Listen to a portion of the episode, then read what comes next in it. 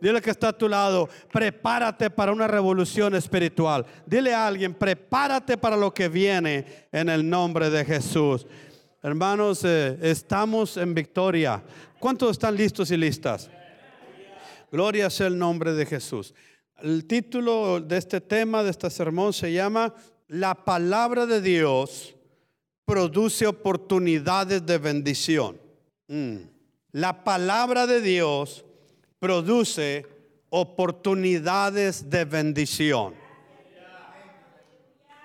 Dile la que está a tu lado, ¿quieres tener oportunidades de bendición? Necesitas la palabra de Dios. Dije, necesitas y necesito la palabra de Dios. En el mundo dicen, necesitas ser compadre de aquel si quieres tener algún puesto ahí.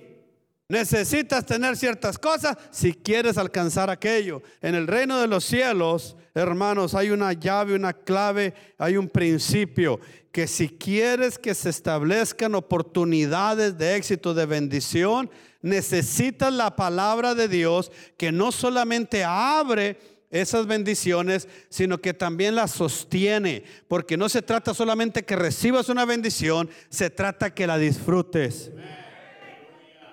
¿Cuántos dicen amén?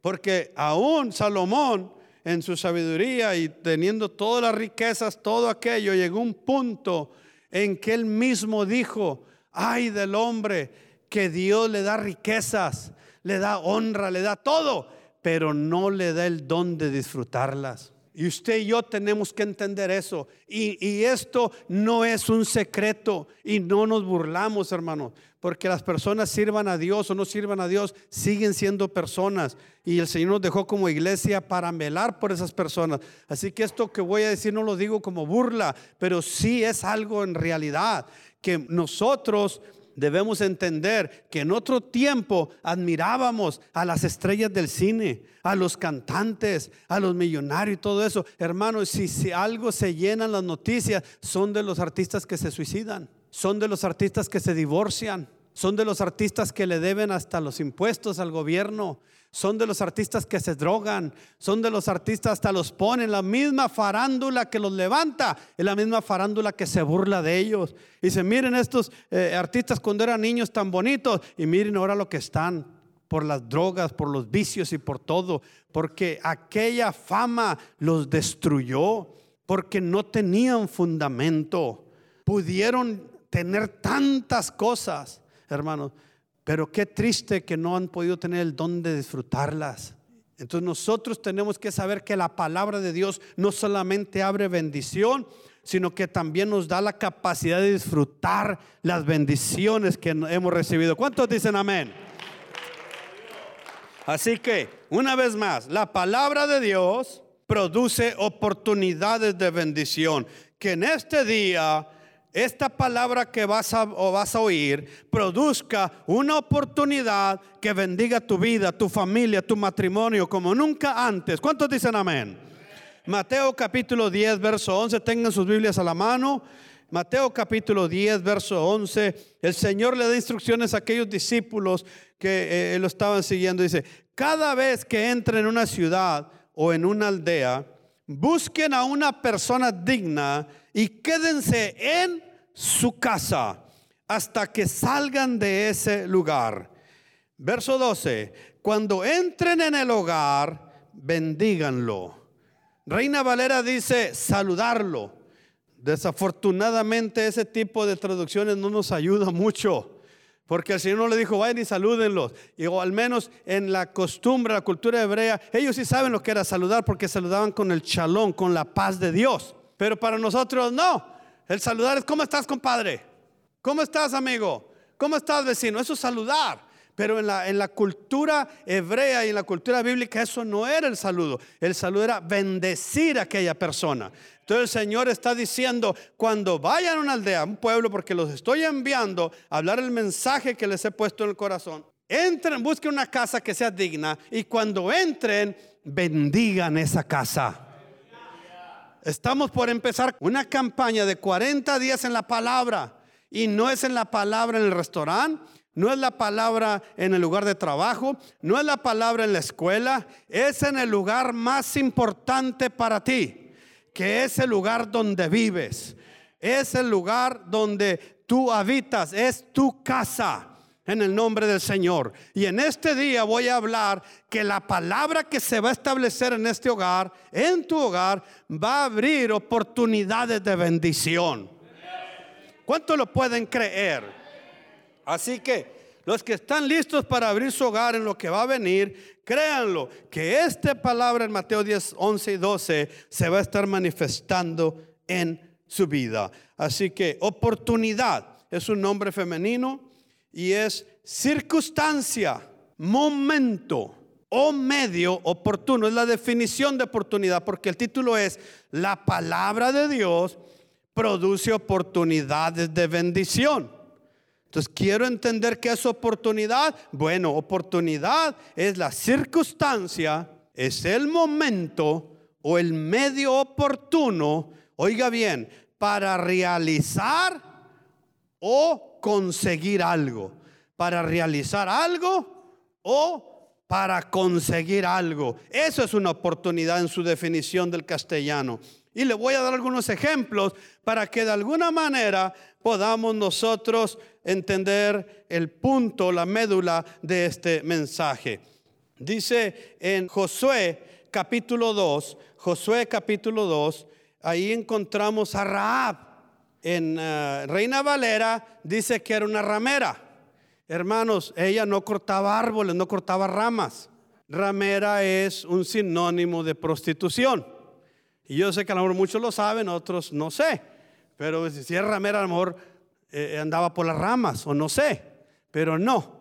Entonces, dice que Raab, encontramos a Raab en su casa, que recibe aquellos que había enviado Josué a Jericó como espías.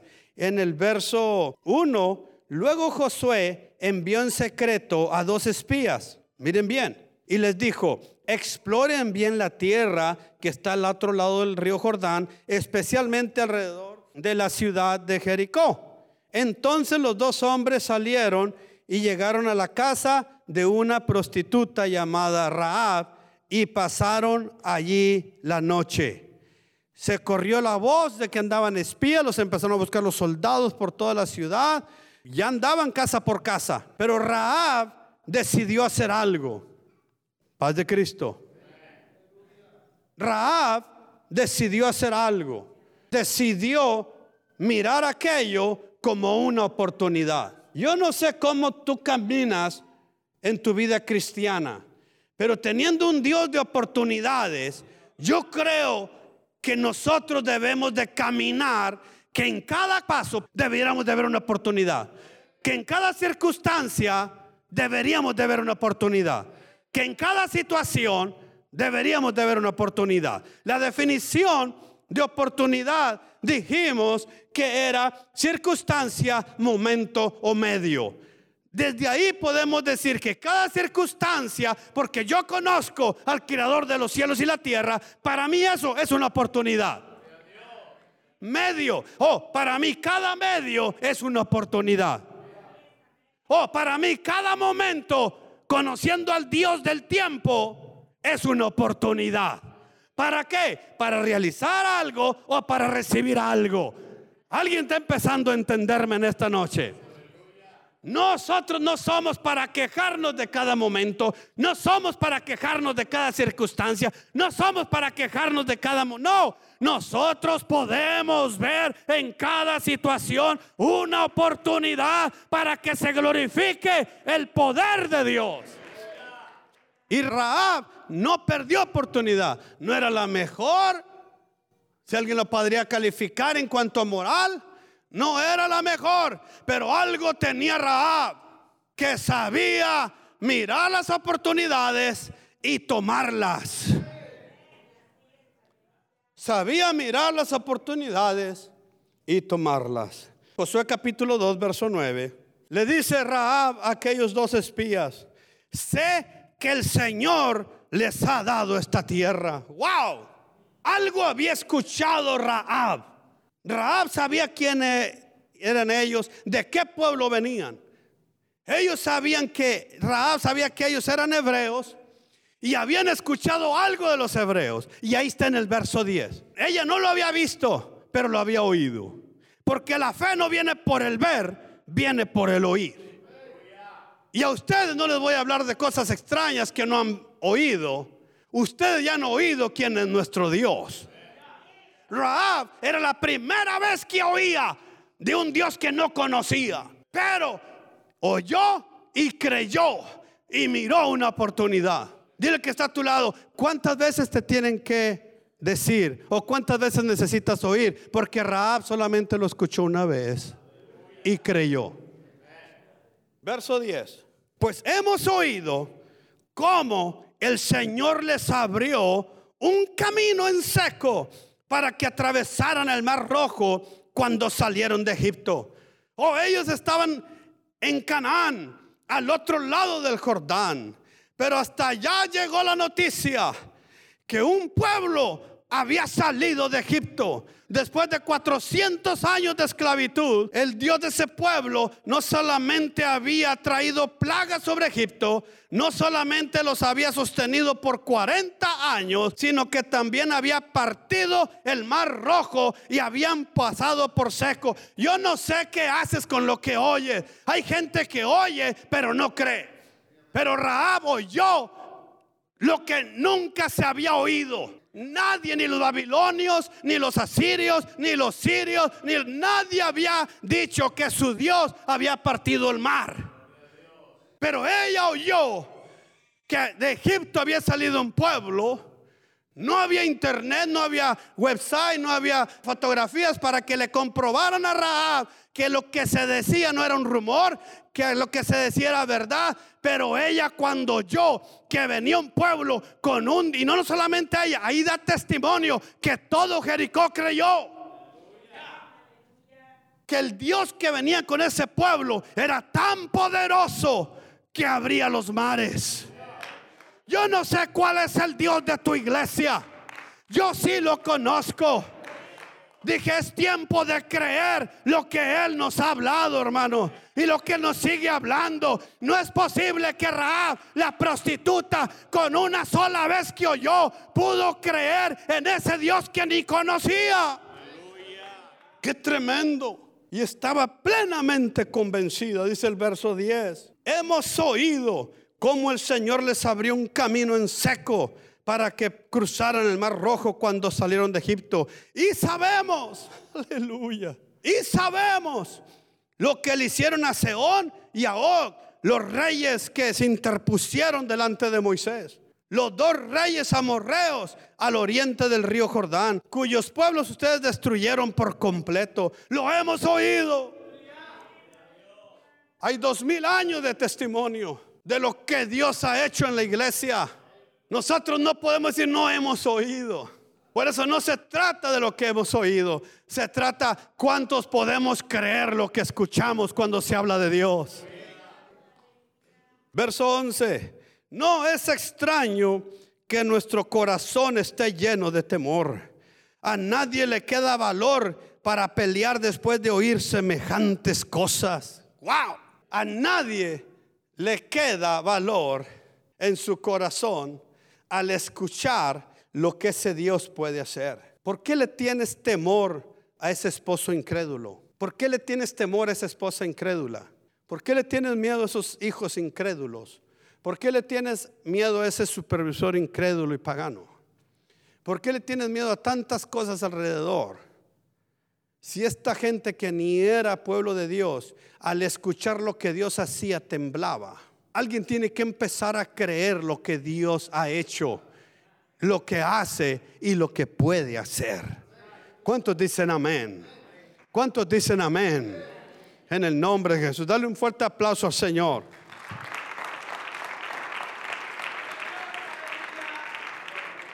Dile que está a tu lado, esto se va a poner bueno.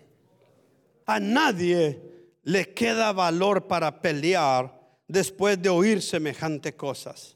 Si tú metes esta palabra en tu casa y ahí está la oposición, cuando empiece a escuchar la palabra de ese Dios que abre la mar, de ese Dios que pone y quita reyes, te voy a decir, algo va empezar a suceder en esos corazones duros en esos corazones incrédulos, en esos corazones rebeldes. Algo va a empezar. No va a ser con tu lloradera, no va a ser con tu lagrimero, no va a ser con tus amenazas que me voy y me quedo, que me mato, que no me mato. No, va a ser con la palabra de Dios. Cuando empieces a hablar lo que Dios hace, lo que ha hecho, esa gente va a empezar a temblar. No me voy a meter con el Dios de esta iglesia.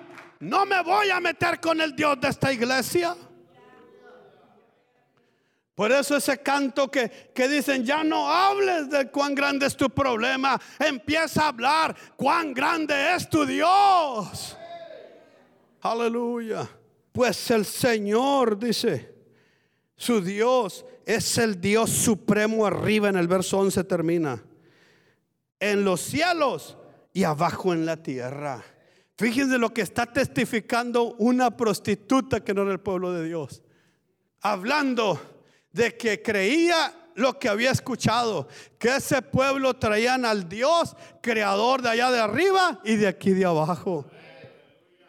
Esto es importante, acuérdense que en esta iglesia se participa. Sí, por eso lo le digo, párese, por eso le digo, siéntese, por eso le digo, eh, levante las manos, por eso le digo, crea, porque eh, hermanos, eh, vamos por una tumba donde no te vas a mover. Si Cristo no viene antes, te van a encajonar y ahí no te vas a poder mover. Así que ahorita que te puedes mover, alábale, glorifícale, da, da, manifiesta que hay movimiento. Por eso la tierra no está parada. La tierra está dando vuelta no porque el sol con su inercia, inercia, perdón, está moviéndolo, no. Se mueve porque Dios lo puso a mover. Porque Dios no es Dios de muertos. Dios es Dios de los que se mueven, de los que están en movimiento, de los que tienen vida. Aún las montañas tiemblan a su presencia. Ni aún las montañas pueden quedarse quietas porque a la presencia de Dios tiembla la tierra. Aleluya. Aleluya. Hmm. A las vacas las hace cantar dos veces. Por eso les dio dos estómagos. Comen una vez, hacen ruido y los vuelve, las vuelve a sentar para que vuelvan a comer. Porque en todo momento están alabando a Dios, al Dios que les dio ese zacate para que comieran. ¿Cuántos dicen amén? Así que ahí les va. Son unas tres participaciones o cuatro que me van a ayudar. Alguien diga, estamos hablando de Raab. Y cada párrafo y cada ejemplo trae una participación. ¿Están listos y listas? Dile que está a tu lado, ¿te vas a mover o te vas a quedar como una montaña? Yo no muevo montañas, pero hay un Dios que sí las mueve. Alguien repita esto. El temor para unos es oportunidad para otros. Estoy hablando de Raab, la que dijo, aquí todos tienen miedo. Pero había una que tenía fe. Todos tenían miedo, pero había una que tenía fe. El miedo no abre oportunidades, la fe abre oportunidades.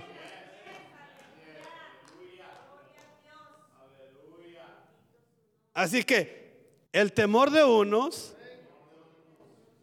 es oportunidad de otros. Tú decides de qué lado estás. Raab decidió de qué lado está. Y dijo, yo no me quedo con lo del temor, yo me paso a lo de la oportunidad. ¿Cuántos dicen amén? Aleluya. Y Dios le dio a Raab, oiga bien, esto es importante. Estos son claves que le estoy dando. Primero le dije, el temor que es para unos es oportunidad para otros. Ese debería haberlo escrito por ahí. Él le va otra. Esa también la debe describir. Dios le dio a Raab la oportunidad, el valor y la bendición. Mm. Dios le dio a Raab la oportunidad, le dio el valor para tomar la oportunidad y recibió la bendición. Josué capítulo 2, verso 12. Ahora le dice Raab, ahí mismo Leímos el 10 y 11, ahora el 12, verso 12. Ahora le dice Rab, júrenme por el Señor que serán bondadosos conmigo y con mi familia. ¿Alguien le interesa su familia aquí? ¿Alguien le interesa su casa aquí? Serán bondadosos conmigo y con mi familia, ya que les di mi ayuda. Denme una garantía de que cuando Jericó sea conquistada, esta mujer estaba, profetizando. Hermanos, miren este panorama. Ella no dijo, ay, se va a destruir aquí todo, se va a acabar todo, se acabó todo. No, no, no. Cuando esta ciudad sea destruida, paz de Cristo, aquí está mi oportunidad. Quiero que respeten mi vida. Ay, pastor, que eh, se oye que todos los impuestos van a subir. Alguien debe de creer como Señor, cuando suban todos los impuestos aquí, acuérdate de misericordia, Señor. Y tú sabes, o me das más para pagar esos impuestos, o a mí me haces exento, o algo hace, Señor. Pero a mí eso de todos los impuestos, a mí eso no me asusta porque yo sé quién eres tú. Oh, que viene una recesión. Señor, cuando oiga tú una recesión como la que se, oye que va a venir, estoy dando ejemplos solamente. Señor, yo nomás quiero mi oportunidad en medio de la recesión. Eso es todo. Hmm. Sí, pero no hablamos así. Allá afuera tiemblan y los de adentro también empiezan a temblar. Y Raab no fue así. Dijo, todos están temblando, pero yo estoy creyendo. A todos les ha desfallecido el corazón. A mí Dios me ha iluminado que aquí está mi oportunidad para mí y mi familia.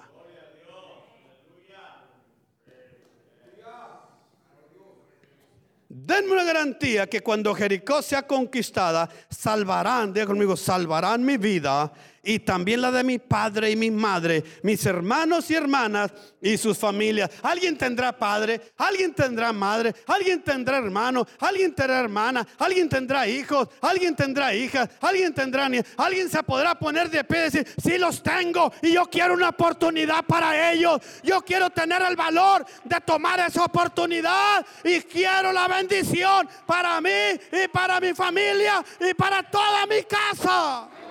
No quiero temblar como los cobardes. Quiero creer como Raab creyó que Dios salvará a mí y a toda mi casa. Aleluya. Pero esto no es Mickey Mouse. Esto no es el paquetito de plástico que viene eh, en las hamburguesas de McDonald's. Ah, no nomás dijo, oye, aquí están y ya. No. Llegó el general con todos los ejércitos. Y ella sabía que si encontraron a esos hombres diciendo, ella y toda su familia los iban a matar. Sí, no, no, hermano. Alguien tiene que no solamente creer, sino pagar el precio de creer.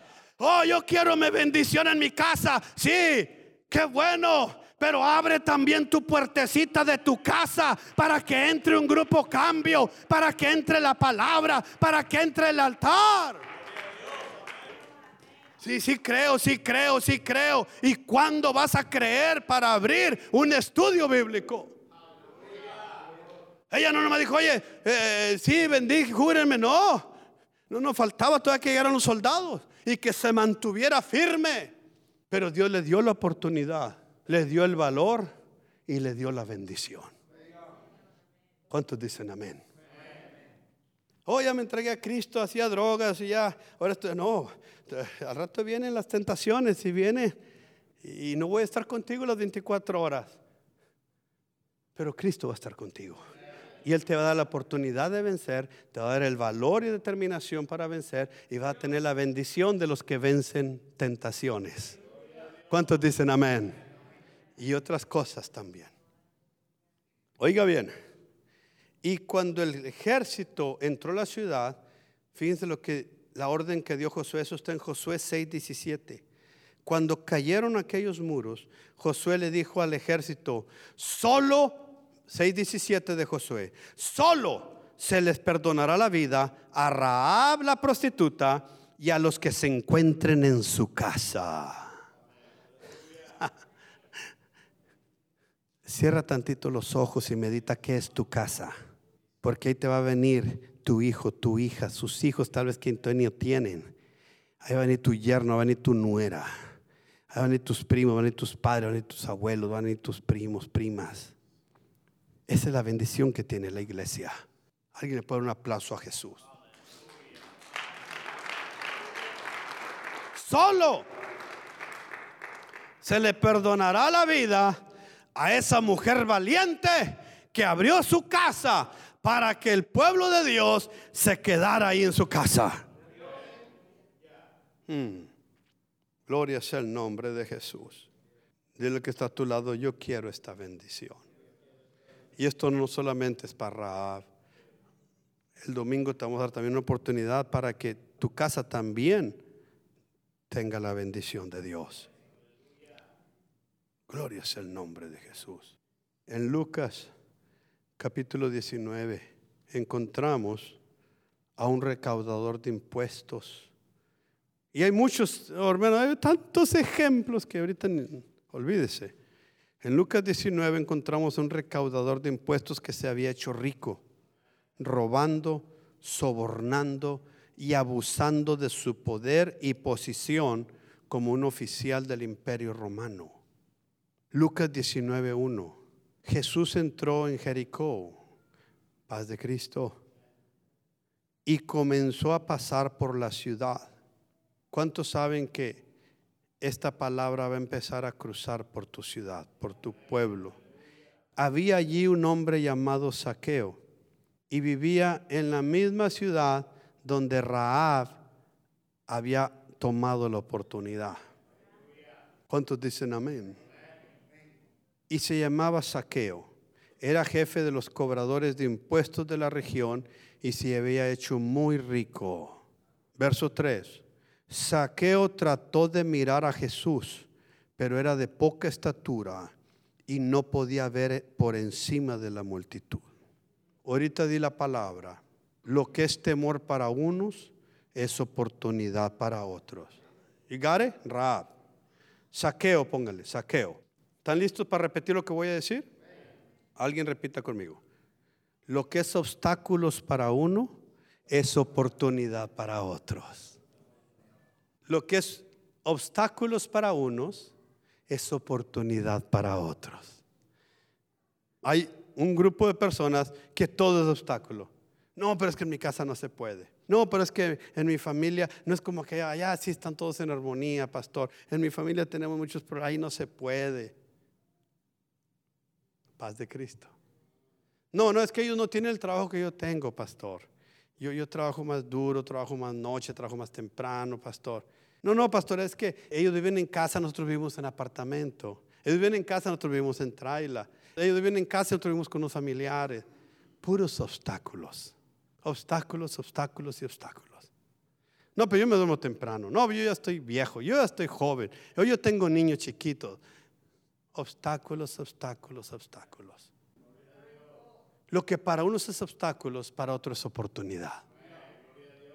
Y él tenía un obstáculo, no podía mirar a Jesús, porque la multitud no le permitía y su estatura era un obstáculo. Pero dijo, me salgo de los obstáculos y me voy a las oportunidades. Me salgo del grupo de los que miran puros obstáculos y me muevo a los que miran oportunidades. Así que ya no trato con los obstáculos, sino que miro para el frente y se miró una higuera, un sicómoro. Y dijo, ese es suficiente para mi oportunidad. No andaba buscando higos, no andaba buscando frutos, andaba buscando oportunidad. Alguien en esta noche y cuando me escuchen, se escuchan por la radio a cualquier hora, va a tener que empezar a salir caminando o corriendo de los obstáculos y empezar a caminar hacia las oportunidades. Porque en las oportunidades está la bendición. Y miró la higuera y empezó a trepar. Pero ¿qué haces, loco? Ahorita no hay higos. Pero hay oportunidades.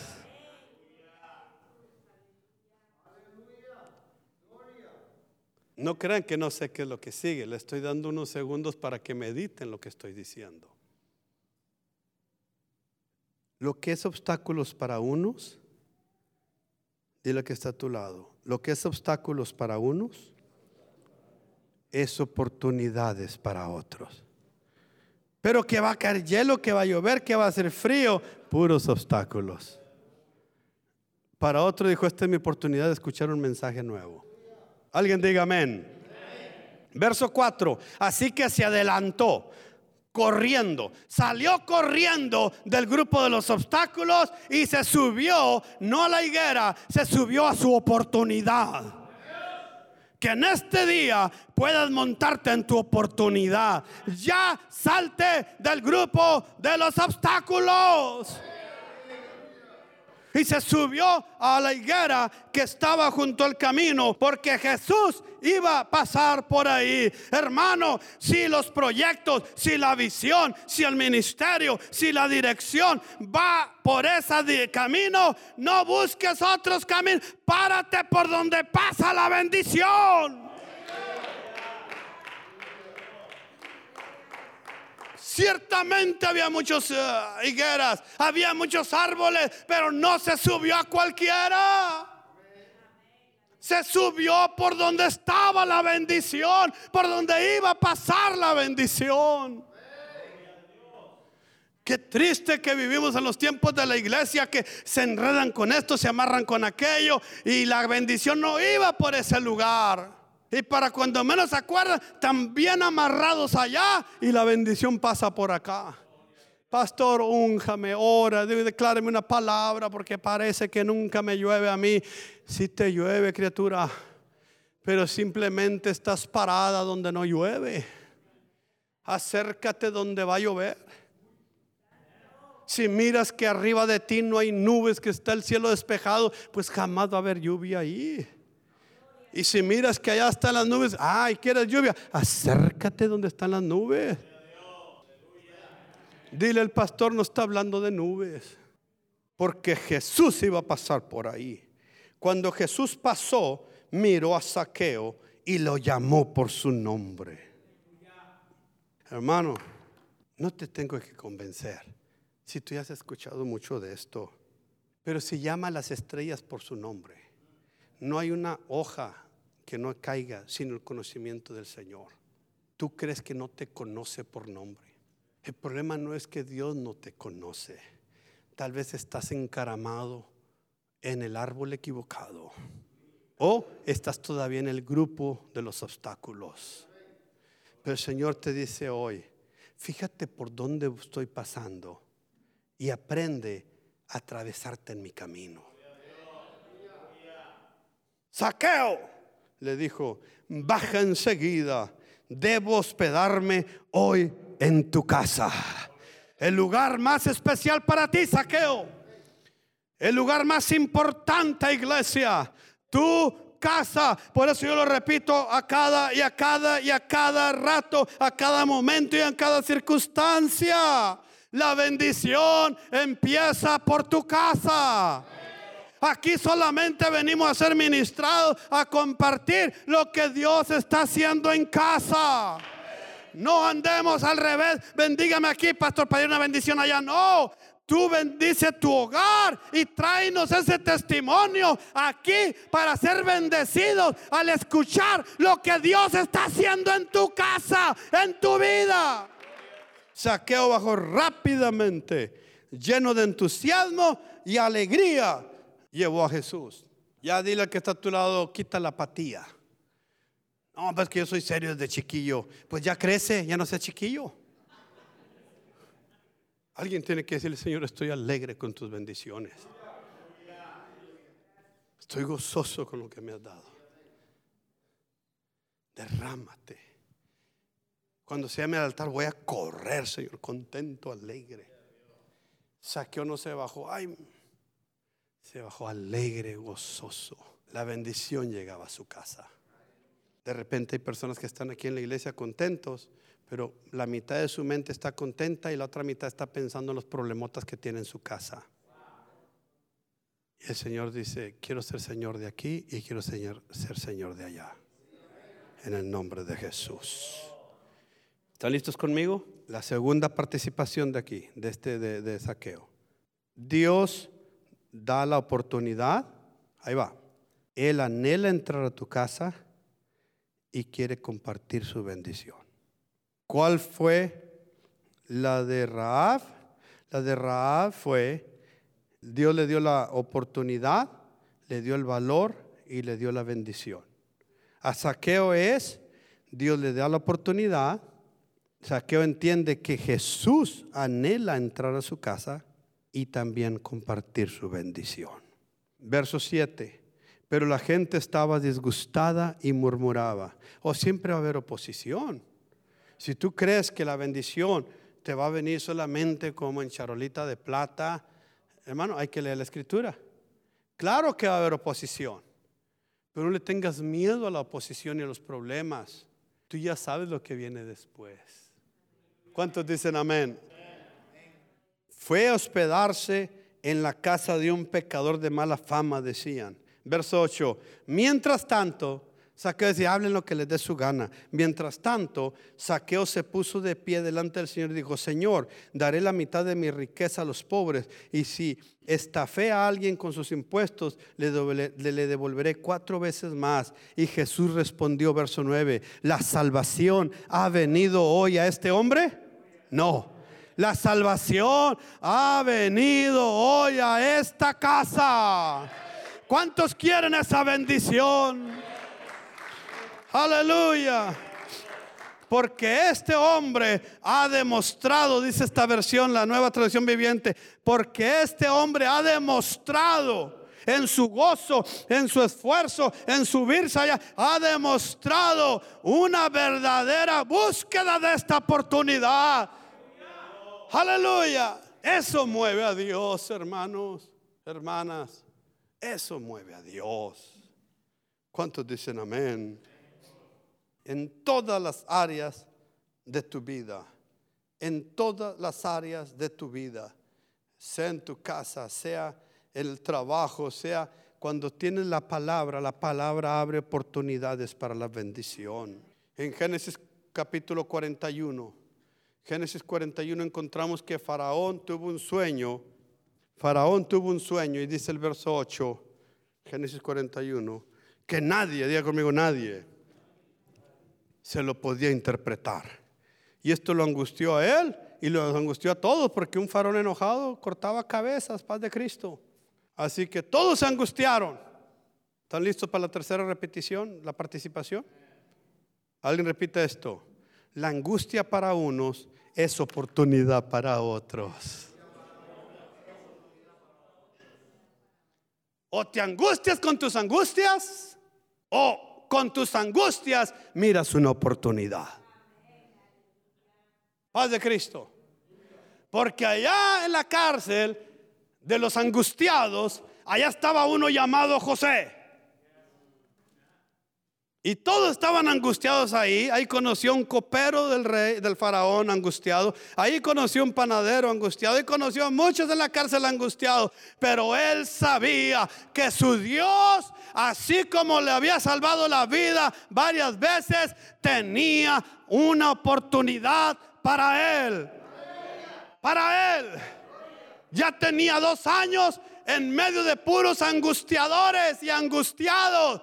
Pero hermano, el que tiene fe puede estar en medio no solamente de la angustia, sino de los angustiados y seguir creyendo y esperando en el Dios que todo lo puede. Y ese era José. Ese era José. Todo lo que estaba esperando era una oportunidad, no de Faraón ni de nadie, de su Dios. Mm. Dile que está a tu lado. La angustia para unos es oportunidad para otros. Ahí va, escríbetela, ahí viene. Dios le dio a José la oportunidad, la interpretación y la bendición. Dios le dio a José, ahí va, la oportunidad, la interpretación y la bendición. ¿Cómo se llama el título de este sermón? La palabra de Dios produce oportunidades de bendición. ¿Cuántos dicen amén?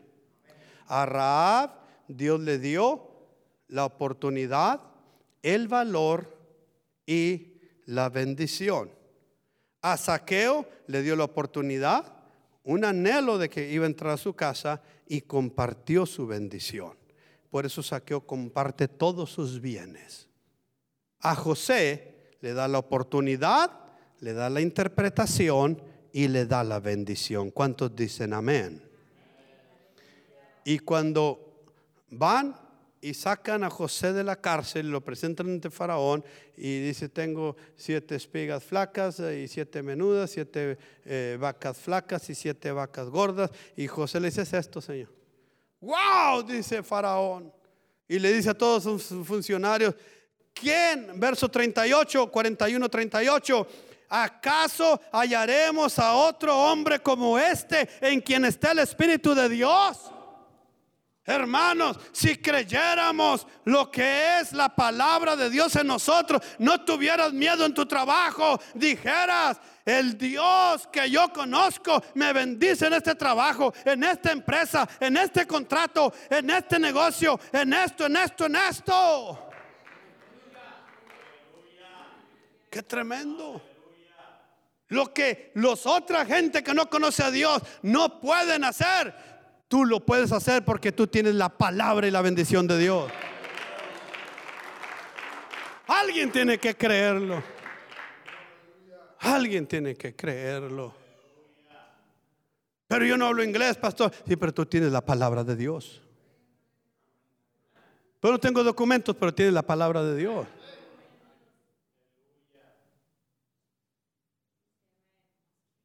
¿Qué te falta?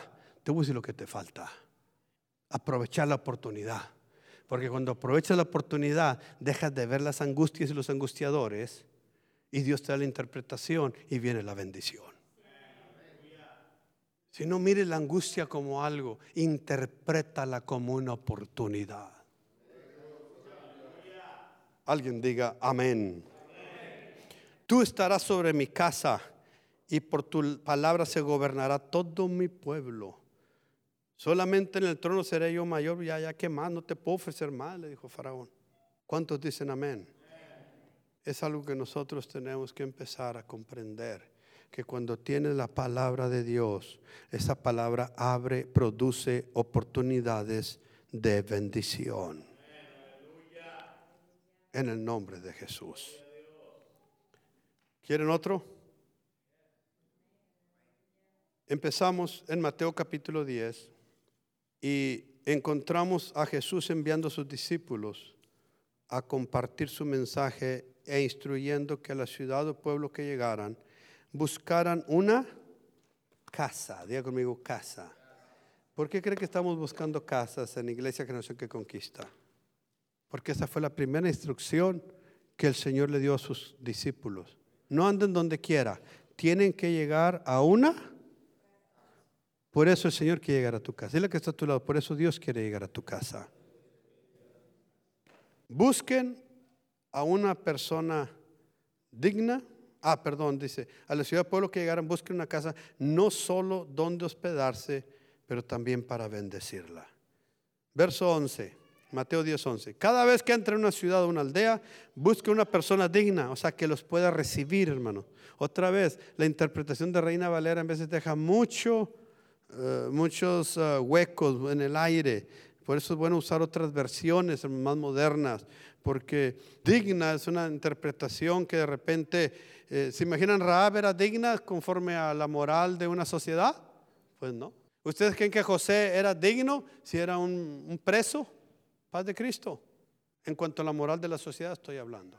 Entonces, de repente nos confundimos con esas palabras que de repente no deben de estar ahí y debemos de interpretarlas de otra manera. Lo que estaba diciendo el Señor, vayan a una casa y preguntar cuál sea digna. Lo que está diciendo, busque una persona que quiera hospedarlos, que abran su casa.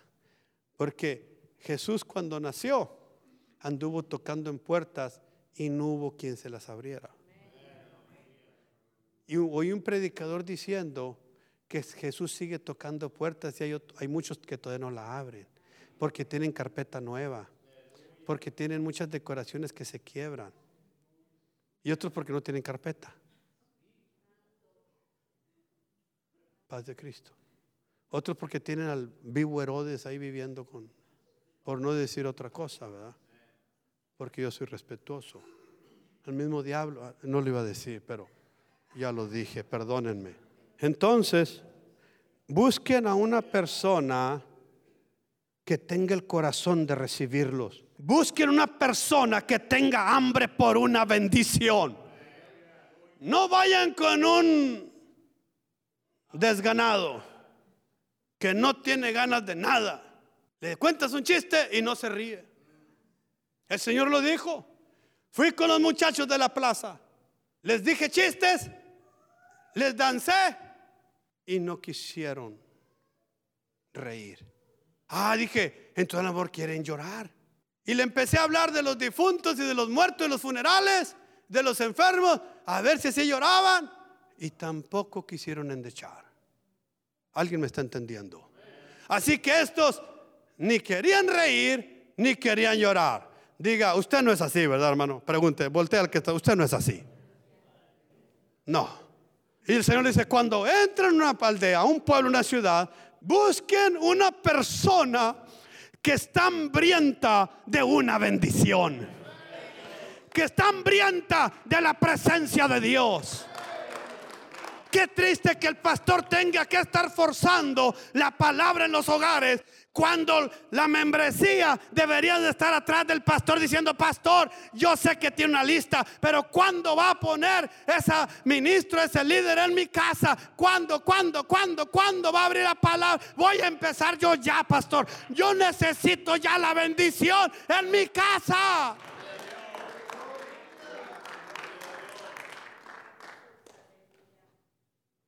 No hemos entendido que es digno. Había un centurión que tenía su criado enfermo. Me parece que es Mateo 8, si no me equivoco. Y fue a buscar a Jesús. Y le dijo, mi siervo, al que yo aprecio en gran manera, está enfermo. Ven para que lo sanes. Y dijo el Señor, voy, yo voy.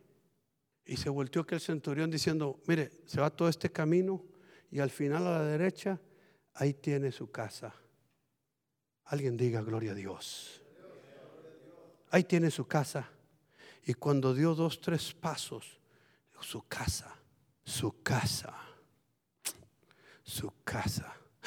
Ah, caray. Y se volteó y se regresó con Jesús. ¿Sabes qué, Jesús? No soy digno.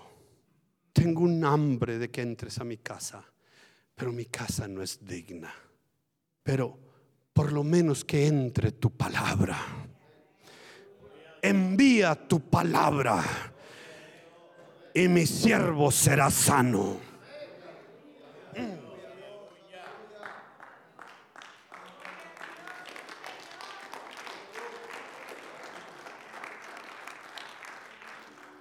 ¿Alguien ha visto los imanes cómo atraen el fierro, el metal? Que están ahí unas esferas metálicas y tú pones un imán, un magnet, y ¡zas! se vienen y se pegan. Alguien debería estar diciendo, Señor, quiero un corazón de imán para tu bendición. Que se venga, que se pegue. Yo no solamente quiero que pases, no pases solamente, que no pase la bendición, que no pase la oportunidad Dijo Rabab, si me tengo que enfrentar al ejército, me enfrento. Pero yo quiero que yo y mi casa, mi familia, sean salvos. Alguien diga gloria a Dios. Saqueo dijo, no le asequen, no me dejen mirar y que se burlen y me critiquen. Si me subo, que se rían, pero yo no voy a dejar pasar la bendición yo la voy a tomar, yo la voy a buscar, yo la voy a abrazar. Aquella mujer que había gastado todas sus riquezas en doctores, le habían sacado sus riquezas, le habían sacado todo y seguía enferma. Dijo, es tiempo que ya no me saque nada, es tiempo de yo ahora ir a sacar la bendición de Dios. Y se fue con una fe sobrenatural. Y fui, tocó el manto, el borde del vestido del Señor. Inmediatamente el Señor sintió que le sacaron algo. Y dice que todos lo apretaban y volteó y dijo, ay, ¿quién, ¿quién me tocó? Pedro dijo, caray, Señor, todos te están tocando aquí.